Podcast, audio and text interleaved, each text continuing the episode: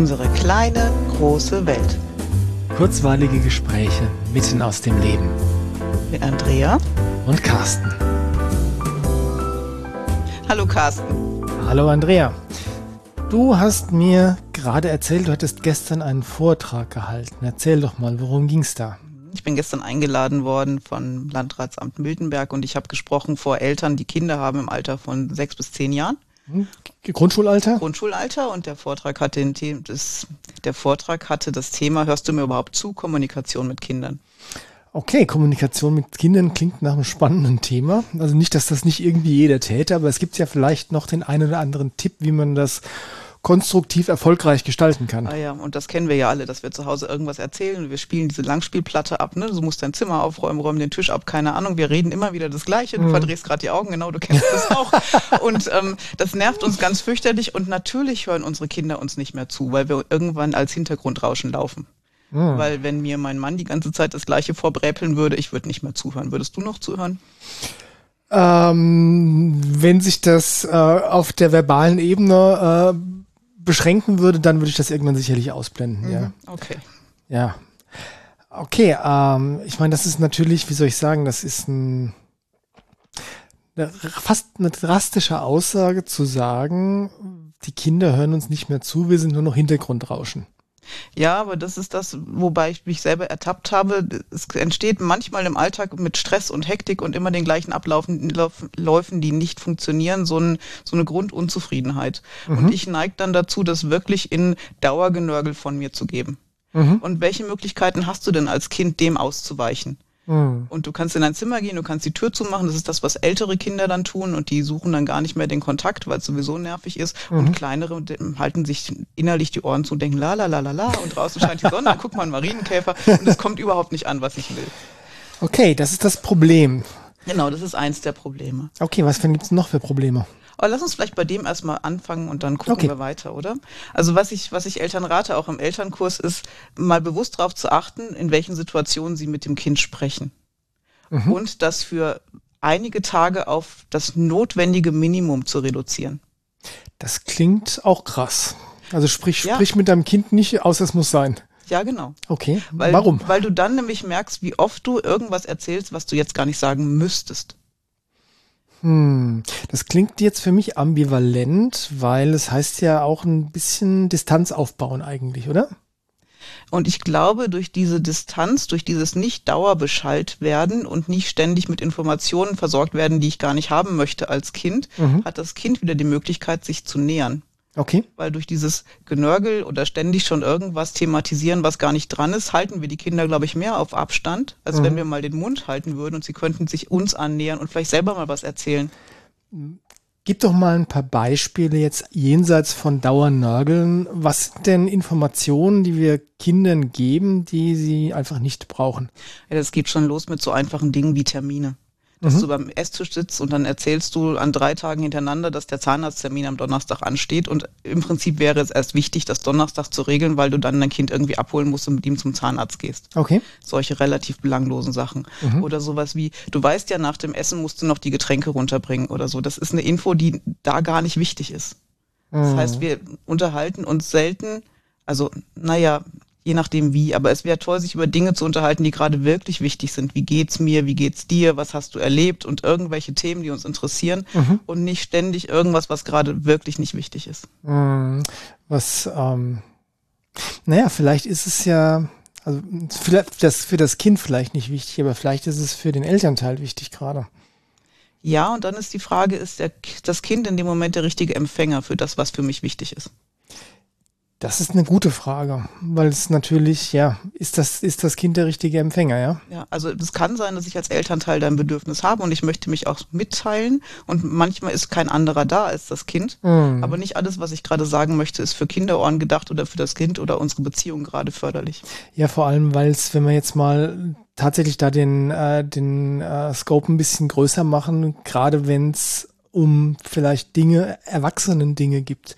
Ja Probleme, die den Erwachsenen gerade beschäftigen oder äh, irgendwas, was draußen im Beruf oder sonst wie geschehen ist, ja, kann ein Kind auch einfach überfordern, weil das, ja, weil es ein Kind ist, ja. Genau. Und ähm, klar, wenn man das dann verbal abladen, dann ist das ja nicht angemessen einfach. Mhm. Okay, also dein, dein Vorschlag wäre einfach mal ein paar Tage ja, die Klappe zu halten. Ja, ja schon. Und, und dann genau zu überlegen, aus welchem Grund möchte ich jetzt sprechen und ist das, was ich sagen möchte, wirklich auch für mein Kind gedacht. Mhm. Und dann könnte ich noch drüber nachdenken, die Art und Weise, wie ich sage. Okay. Wir reden, glaube ich, blöderweise mit den Menschen, die uns am liebsten sind, oft auch am abfälligsten.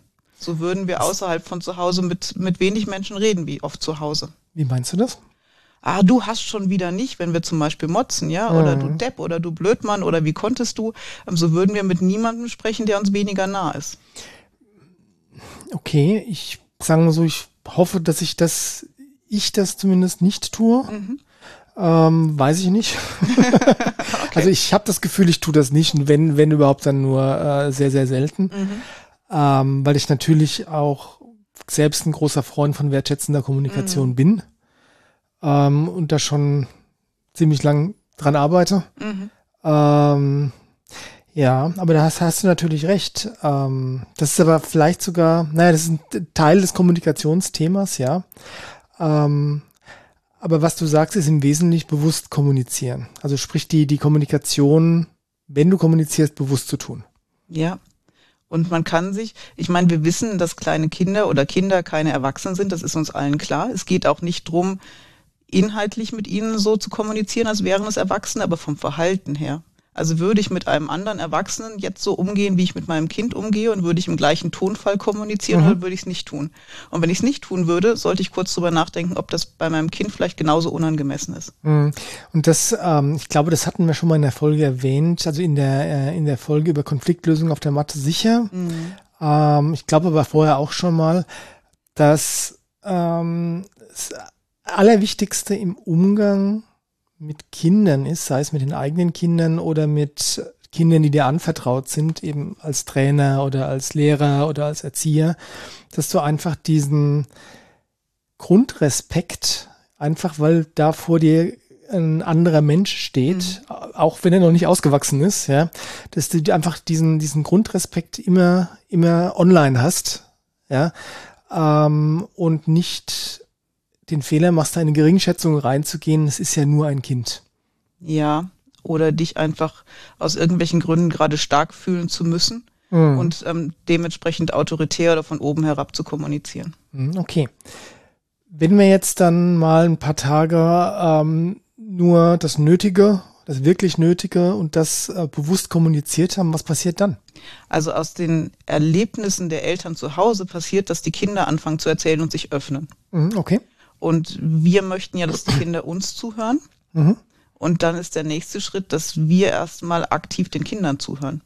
Was heißt denn aktiv zuhören? Aktiv zuhören heißt schon sich Zeit nehmen, mhm. auf Augenhöhe sein, das kann man auch körperlich machen mhm. und Interesse zeigen an dem, was das Kind da erzählt. Mhm. Und aktiv zuhören heißt nicht parallel am Handy irgendwie spielen, höflich nicken, damit das Kind den Eindruck hat, man würde zuhören, mhm. sondern wirklich auch mal Fragen stellen und interessiert sein an dem, was da kommt. Das ist, klingt aber nach was, was, wie soll ich sagen, ähm, was du nicht 24 Stunden am Tag machen kannst, äh, genau. äh, übertrieben gesprochen, sondern das ist was, was dann einfach bewusst stattfinden soll. Ja. Also sprich, wenn du merkst, dass das Kind wirklich was zu erzählen hat, genau. weil auch Kinder kommunizieren natürlich nicht nur wichtige Sachen. Ja, ja? ganz klar.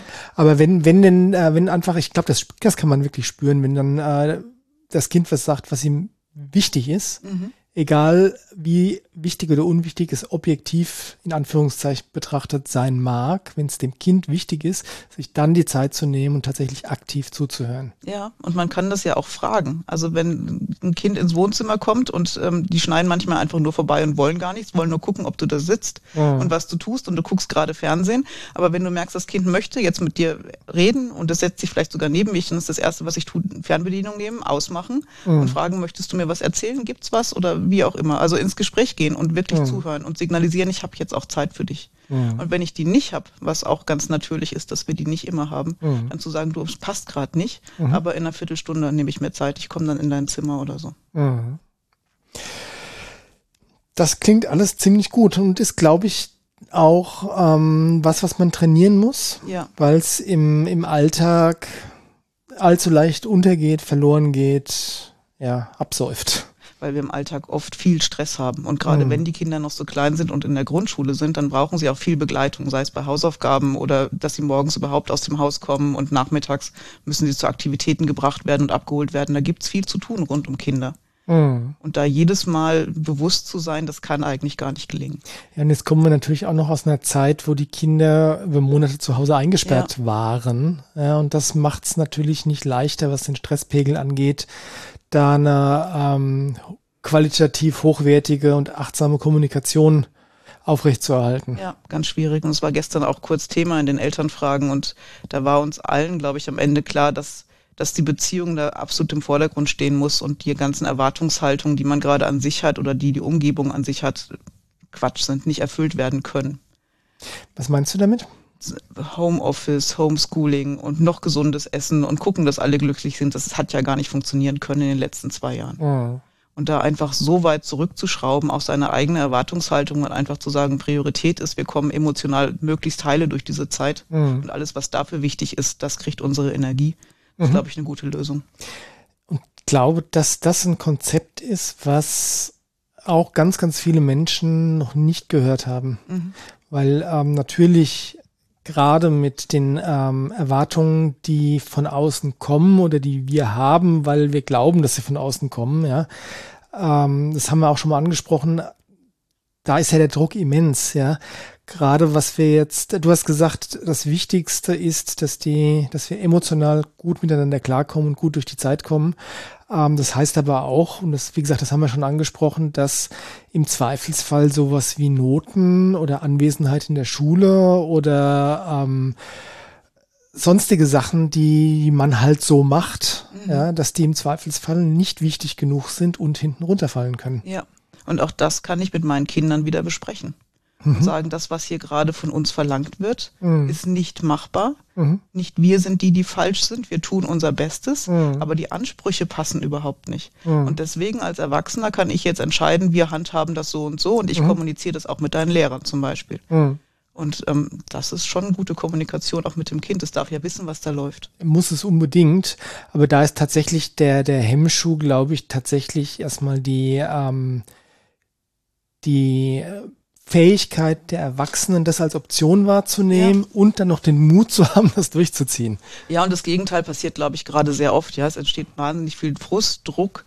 Ähm, Eltern sind gereizt und genervt und die Kinder kriegen es voll ab in ja. der Kommunikation. Und wenn es nur in der Kommunikation ist, ist es schon schlecht genug. Wenn es noch körperlich ist, ist es dramatisch. Ja, hat man ja gehört, dass es da auch tatsächlich einfach ähm, deutlich mehr Gewalt in den Familien gegeben hat. Ja. ja. Aber Selbstkommunikation, wie du sagst, ist schon schlimm genug. Und ähm, ich habe das öfters mitgekriegt, ich denke du sicherlich auch, dass ähm, dann die Erwartungshaltung von den Eltern in Richtung Kinder, was das Thema Schule angeht, ähm, auch in einem, äh, in einem Maße groß ist, dass die Kinder einfach nicht leisten können mit äh, der ganzen Zeit, wo wir dieser, diesen Distanzunterricht mhm. hatten. Und ähm, also die Kinder sollten irgendwie zu Hause sein, am besten sich selbst beschäftigen, selbst äh, genauso gut lernen, wie wenn sie in der Schule gewesen wären ähm, und dann noch gut drauf sein.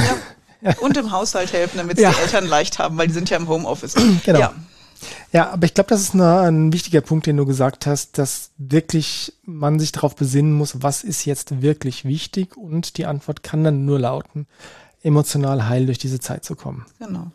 Und das ist natürlich dann auch quasi revolutionär, weil dieses, ähm, dieser Schwerpunkt auf emotional heil gemeinsam da durchkommen, ja, das ist ja auch nichts, was, ähm, sag ich mal, im kollektiven Bewusstsein der, der westlichen Welt irgendwie verankert ist. Da ging es lange Zeit ums Überleben. Mhm. Ja. In Deutschland geht es ganz oft ums Funktionieren, ja, ja um, um äh, sich an die Regeln halten und die Erwartungen erfüllen, einfach ja funktionieren. Also insofern die, äh, die Idee, dass die emotionale Gesundheit das Wichtigste ist, was du ja, was du, was du hast, was du aufrechterhalten solltest und was du schützen musst, ja, das ist nicht, äh, nicht allen bewusst. Nee. Und diese emotionale Ebene ist auch in der, in der Kommunikation bis heute wenigen Menschen, glaube ich, bewusst. Jeder gute Verkäufer zum Beispiel weiß, dass du dich erst emotional mit einem Menschen verbinden musst, mhm. wenn du ihm irgendwas verkaufen willst. Ja. Die werden darin geschult und die können das richtig gut. Ja. Aber wenige Eltern oder viele Eltern wissen nicht, dass wir uns auch erst emotional mit dem Kind verbinden sollten, um es abzuholen, um dann mit dem Kind irgendwas weiteres zu besprechen. Okay. Beispiel zum Beispiel. Mach mal, genau, mach mal ein Beispiel. Beispiel, das Kind sitzt vorm Fernseher und die Fernsehzeit ist vereinbart und jetzt soll eigentlich der Fernseher aus sein. Aber was in dem Kind ja vorgeht, ist, es fasziniert mich, was da läuft. Ich möchte gerne weiter gucken. Mhm. Und wenn wir jetzt hingehen und sagen, wir haben aber vereinbart, nach einer Stunde ist der Fernseher aus und du hast ihn wieder nicht ausgemacht, jetzt mach ihn endlich aus, hole ich das Kind null da ab, wo es gerade ist. Mhm. Wenn ich aber hingehe und sage, hey, schau, ist das spannend, was passiert denn da gerade und ich habe Interesse und ich gehe erstmal mit in diese Welt von dem Kind und dazu brauche ich wieder Zeit und Geduld und bla bla bla, alles, was wir nicht haben im Alltag, mhm. aber es wäre so lohnenswert und sagen dann, du, aber jetzt schau mal, wir haben ausgemacht, wir machen ihn aus und du kannst ja diese Serie oder was auch immer morgen weiterschauen. Dann können wir, äh, kriegen wir kein Juhu, ja, Mama, das mache ich so, mhm. ja, dann kann das Kind immer noch enttäuscht sein. Aber wir haben es nicht einfach nur gecuttet, sondern wir haben gesagt, es ist spannend, was du da gerade tust und wir haben Anteil genommen und uns erstmal verbunden. Und vielleicht sagt das Kind dann wirklich, ja gut, dann gucke ich morgen weiter. Da mhm. sind alle Optionen möglich. Ja, ich musste jetzt gerade deswegen lachen, weil alles das, was du sagst, ist so richtig und so wahr. Ja, ich spüre das mit jeder Zelle und gleichzeitig klingt so ein bisschen wie eine Elternratgeber-Zeitschrift. Ja. da stand das alles schon drin, ja. Aber die Umsetzung ist halt einfach ist so schwer, so schwer. Ja, aber so lohnenswert und es muss ja auch nicht 24 Stunden am Tag gelingen. Genau. Also was, was wir immer tun und was ich mit den Eltern in den Elternkursen mache, ist eine Situation. Welche Situation stört zu Hause? Mhm. Und wir analysieren, wer fühlt sich in der Situation wie und wie könnte ich es denn lösen? Mhm. Und dann ist die Hausaufgabe in der nächsten Woche, diese Situation mal auszuprobieren, anders zu lösen. Und das ist die ersten ein, zwei, drei Male schwer. Und dann wird das irgendwann Selbstläufer. Mhm. Und das Ergebnis ist ähm, mehr Harmonie im Alltag. Ja, also da, da ist einfach tatsächlich die Quintessenz, ähm, es erwartet keiner und es, ich denke, das ist auch faktisch unmöglich, von heute auf morgen den Schalter umzulegen und nur noch wertschätzend, liebevoll, achtsam zu sein. Und darum geht's auch nicht. Es geht echt nicht um Gänseblümchen und, und Wattebäuschen, nee. überhaupt nicht. Ja? Es, ist, es darf handfest sein, authentisch sein, ähm, aber bewusst sollte es sein, wann immer es geht. Ja, ja und das ist der Punkt. Ähm, ich schweife mal kurz ab. Also es gibt ja ähm, in spirituellen, Anführungszeichen, esoterischen Kreisen ja wirklich so die Vorstellung, wir haben uns alle lieb und tanzen im Kleidchen auf der Blumenwiese im Sonnenschein, ja. Und da kriege ich Brechreiz, mhm. ja. Ähm, oder du, da, äh, du darfst niemanden kritisieren oder mhm. du darfst nicht, äh, darfst nicht lästern oder so, so. ja. Ja, ja, das, ähm, das mhm. glauben, glauben manche. Und ähm, meine persönliche Überzeugung da ist, ich lästere manchmal wirklich gerne. Mhm. Aus vollem Herzen, aber wie du sagst, bewusst. Mhm. Ja, das heißt, ich entscheide mich, das bewusst jetzt zu tun. Ich achte darauf, dass ich dann vielleicht niemanden verletze damit. Mhm. Ja, im Sinne einer, äh, einer wirklich bewussten Kommunikation. Und dann kümmere ich mich wieder darum, äh, die Welt mit positiven Augen zu sehen und das Gute in jedem Menschen zu sehen und was auch immer. Wieder zurück in die Gänseblümchenwelt. Nein, die Gänseblümchen, Gänseblümchenwelt ist eine Illusion. Ja, aber das Schlüsselwort ist wirklich bewusst. Ja. Was auch immer du tust, mach's bewusst. Sind wir wieder, kommen immer wieder darauf zurück auf unsere äh, ähm, Judo-Lehrerausbildung beim Jens, mhm. der gesagt hat, auf der Matte kannst du machen, was du willst mit deiner Gruppe, du musst nur wissen, warum. Ja. Ja, und genau das Gleiche ist es im Umgang mit den Kindern. Ja, du kannst ja. machen, was du willst. Du musst es nur bewusst tun und dir der Konsequenzen bewusst sein. Genau. Ja, und natürlich ist es am besten, wenn du es schaffst, jeden Tag ein bisschen mehr konstruktiv, achtsam und liebevoll mhm. zu kommunizieren um mit deiner Familie umzugehen. Aber wie gesagt, das ist eine Lernkurve und bei manchen ist die steiler, bei manchen ist die ein bisschen flacher. Ja, das kommt auch drauf an, wie viel Energie habe ich denn überhaupt gerade zur Verfügung, wie viele Ressourcen habe ich zur Verfügung, mhm. um persönlich an diesem Thema zu arbeiten. Ja. ja.